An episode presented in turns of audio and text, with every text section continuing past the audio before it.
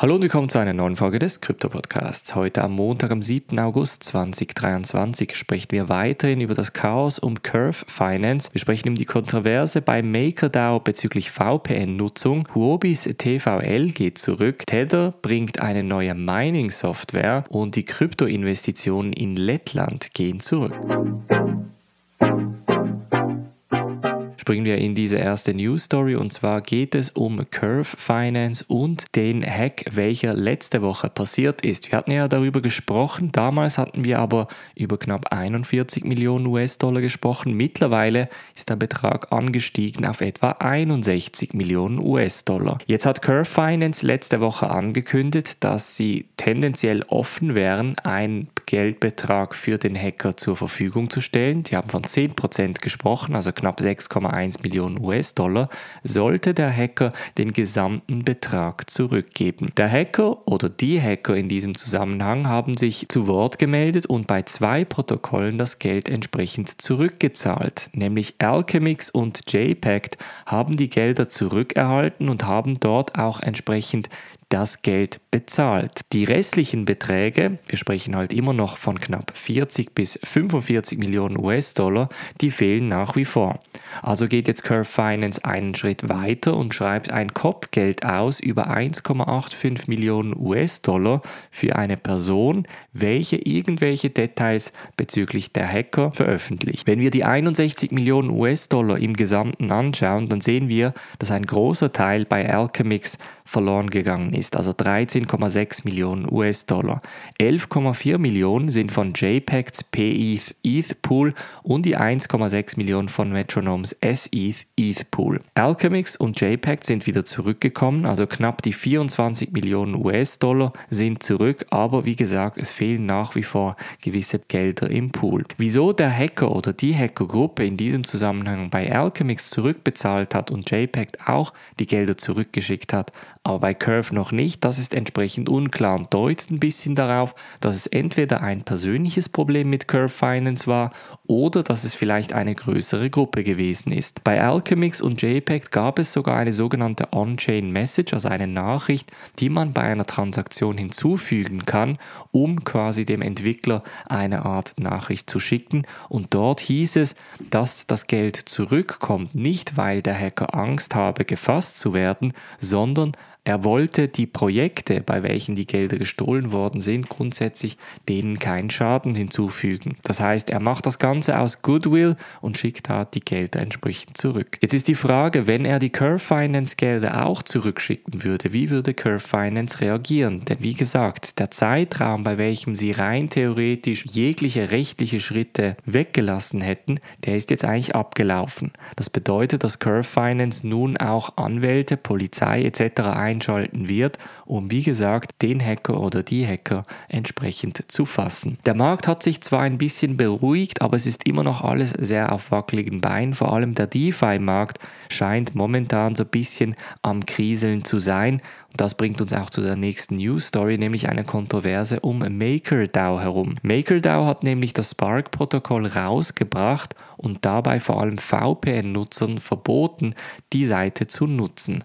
Und das führt jetzt natürlich so ein bisschen zu Privatsphäre-Fragen, denn MakerDAO steht natürlich mit dem DAI Stablecoin als das dezentralisierteste Protokoll mit einem dezentralisierten Stablecoin. Jetzt kommen sie aber und sagen, dass jegliche VPN-Nutzung auf dem Spark-Protokoll verboten wird, hauptsächlich um das Protokoll davor zu schützen, dass US-Amerikaner MakerDAO nutzen. Denn US-Amerikanern ist die Nutzung von dem Spark-Protokoll momentan nicht erlaubt und das könnte natürlich auch rechtliche Folgen für die MakerDAO mit sich bringen. Deshalb hat sich MakerDAO dazu entschlossen, jeglichen VPN-Nutzern die Nutzung zu verbieten. Jetzt ist da natürlich die Frage, kann MakerDAO das und sollte ein dezentralisiertes Protokoll das? Also können, das können sie. Und die Kontroverse auf Twitter, die jetzt gerade diskutiert wird, zeigt das Ganze auch, dass es nicht einfach so vorübergeht.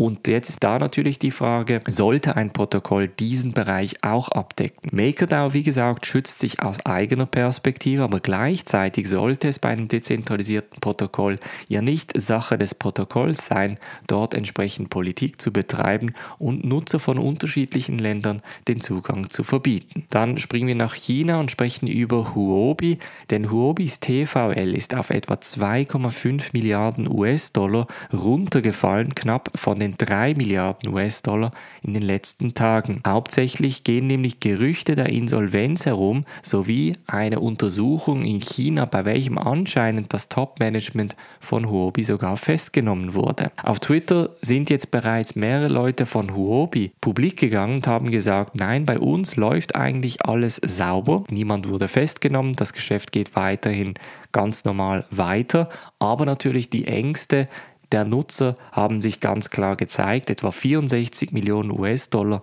wurden zwischen dem 5. August und dem 6. August weggezogen. Das heißt, auch die TVL ist graduell gefallen seit dem 6. Juli um knapp eine halbe Milliarde US-Dollar. Der Weggang von Kapital in sehr kurzer Zeit kann bei Kryptobörsen tendenziell dazu führen, dass es sogar zu einer Insolvenz kommen kann. Wir haben es bei FTX erlebt, wir haben es fast bei Binance erlebt, wobei Binance genügend Cash hatte, um diese Auszahlungen zu decken. Und da ist jetzt natürlich auch diese Proof of Reserve eine wichtige Zahl, welche ganz klar zeigt, dass Huobi tendenziell eigentlich genügend Geld hatte. Jetzt ist natürlich die Frage, ob diese Gerüchte sich weiterhin häufen würden und dann würde es natürlich bei Huobi auch Cash-Reservenmäßig entsprechend knapp werden. Dann sprechen wir über Tether. Tether hat nämlich angekündigt, dass sie neue Mining-Software herausbringen werden, um vor allem Bitcoins zu minen. Die Mining-Effizient von den unterschiedlichen Mining-Hardware-Produkten wie WhatsMiner, Avalon Miner und Antminer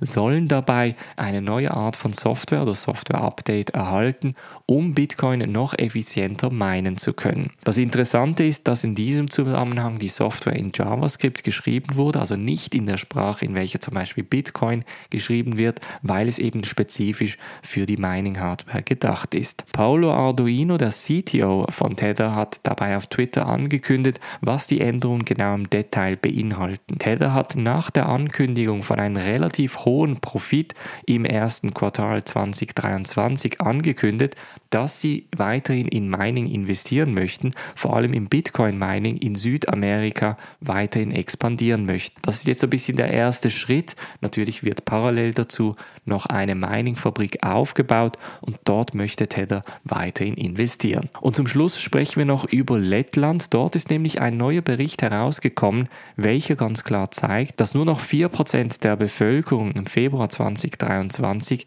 mit Krypto hantiert haben soll.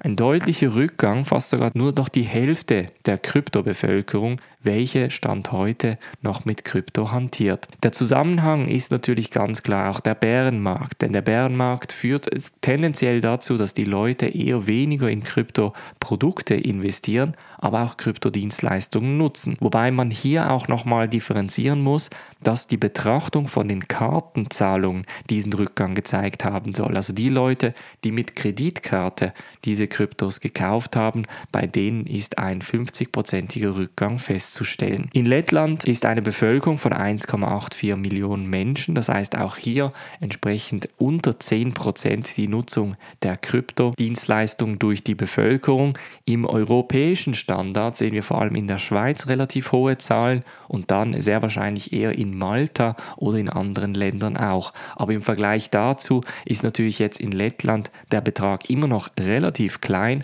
aber zeigt auch hier entsprechend, dass das Interesse zurückgegangen ist. Das zeigt ein Bericht der Zentralbank des Landes, welcher in den letzten Tagen herausgekommen ist. Das war's von der heutigen Folge. Wir hören uns morgen wieder. Habt einen guten Wochenstart. Macht's gut und bis dann.